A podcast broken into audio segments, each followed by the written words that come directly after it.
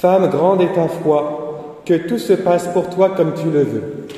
Au nom du Père et du Fils et du Saint-Esprit, cette femme qui euh, va vivre une guérison, on dit qu'elle est cananéenne. Connaissez-vous peut-être euh, qui sont les Cananéens du pays de Canaan? Ce sont ceux qui euh, ont toujours habité cette région qu'on appelle la Terre Sainte, Israël, et qui étaient sur place avant que les fils d'Abraham ne viennent s'installer. Donc c'était des étrangers. Quand les Hébreux viennent habiter ce territoire, les Cananéens sont déjà sur place. C'est deux peuples, c'est deux cultures et c'est deux religions différentes qui se fréquentent. Et alors ce terme est intéressant dans l'évangile aujourd'hui parce que avec euh, voilà ce fond que je viens de vous donner, on peut discerner une tension dans l'évangile et dans la première lecture qu'on a entendue entre les fils d'Israël et les fils d'étrangers.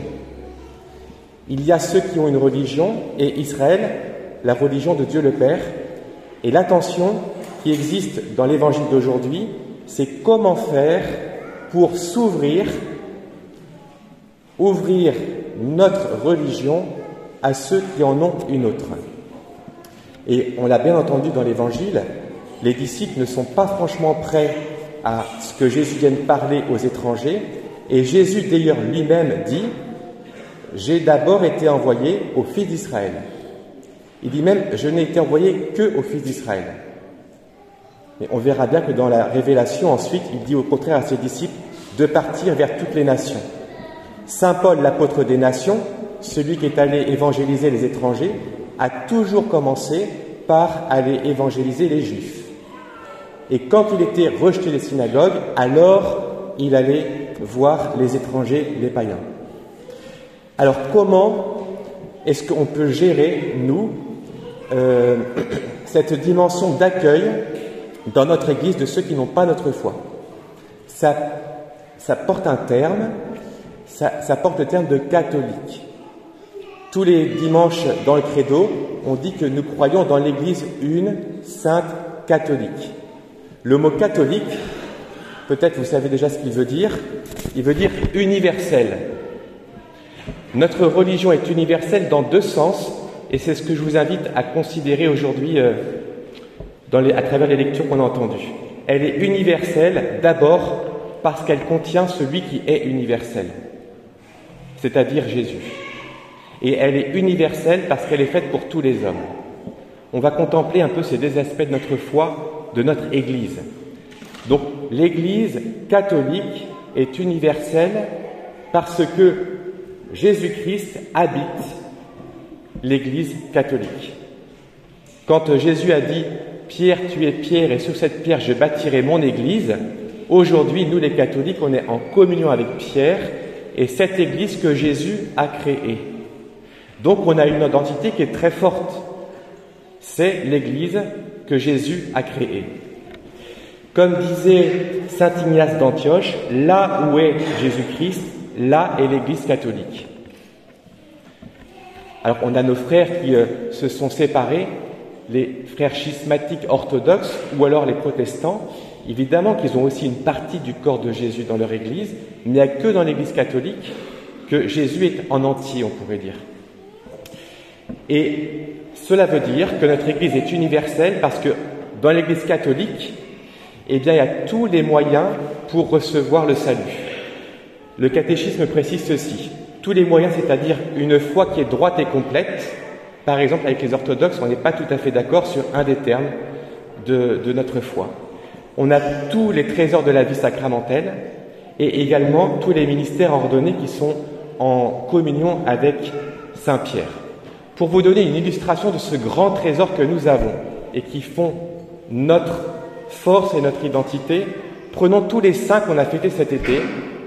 Alors si vous étiez euh, persévérant dans votre petit euh, livret de prière Magnificat ou je ne sais quoi, vous aurez vu qu'on a prié Saint Ignace de Loyola qui a fondé les Jésuites. On a prié Saint Benoît qui a fondé les Bénédictins. On a prié euh, Saint Dominique qui a fondé les Dominicains.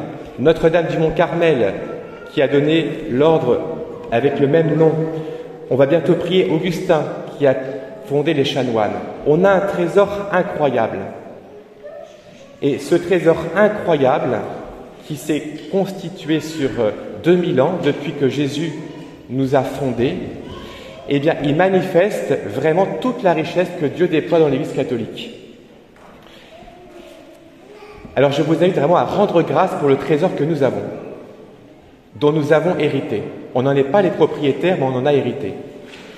La riche variété des disciplines ecclésiastiques, la riche variété des rites liturgiques, des patrimoines théologiques, montrent avec plus d'éclat, par leur convergence dans l'unité, la catholicité de l'Église.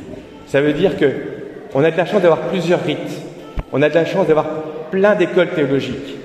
Et c'est toutes ces variétés-là, et pas une pensée unique, c'est toutes ces variétés-là qui font le trésor de l'Église catholique et qui font notre identité. Merci Seigneur pour tout ce qu'on reçoit à travers l'Église catholique. Et le risque, ce serait alors de s'enfermer sur nous-mêmes, de s'enfermer sur notre trésor, alors que au contraire, catholique veut aussi dire que c'est fait pour tous les hommes.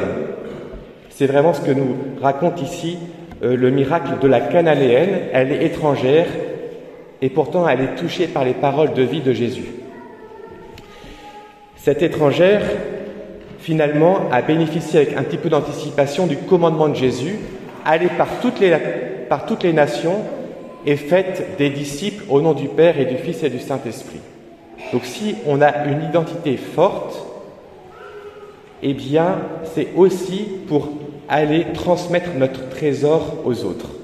Et plus notre trésor sera séduisant, et plus l'évangélisation sera efficace, parce que c'est pas nous, c'est pas ma personne et c'est pas votre personne qui va toucher le cœur des gens qu'on ira voir.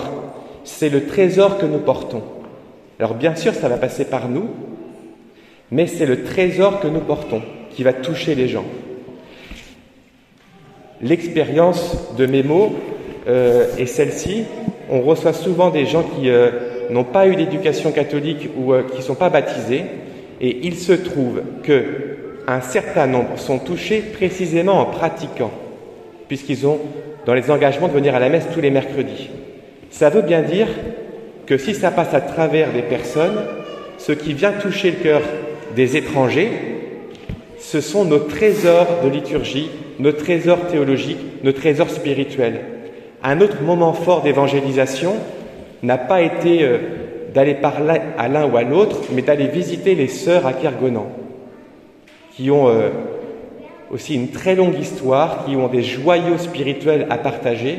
Et quand on est allé les visiter, ça a été un moment fort d'évangélisation parce que, eh bien, ça a parlé, ce trésor a parlé à des gens qui étaient étrangers à notre foi.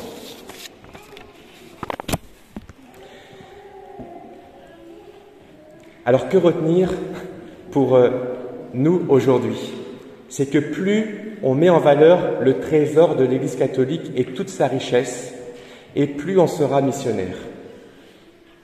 Voilà. Parce que on pourrait regretter qu'au nom de la mission, il y ait comme un peu euh, une braderie sur les trésors de l'Église catholique.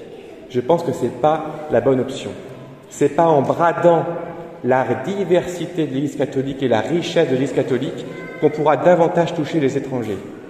Et si vraiment on a dans le cœur d'aller toucher le monde, eh bien alors plus on saura entretenir le trésor qu'on a reçu et la diversité dans l'Église catholique, et plus on sera séduisant, plus notre trésor brillera et pourra toucher des étrangers comme la cananéenne. Au nom du Père et du Fils et du Saint-Esprit.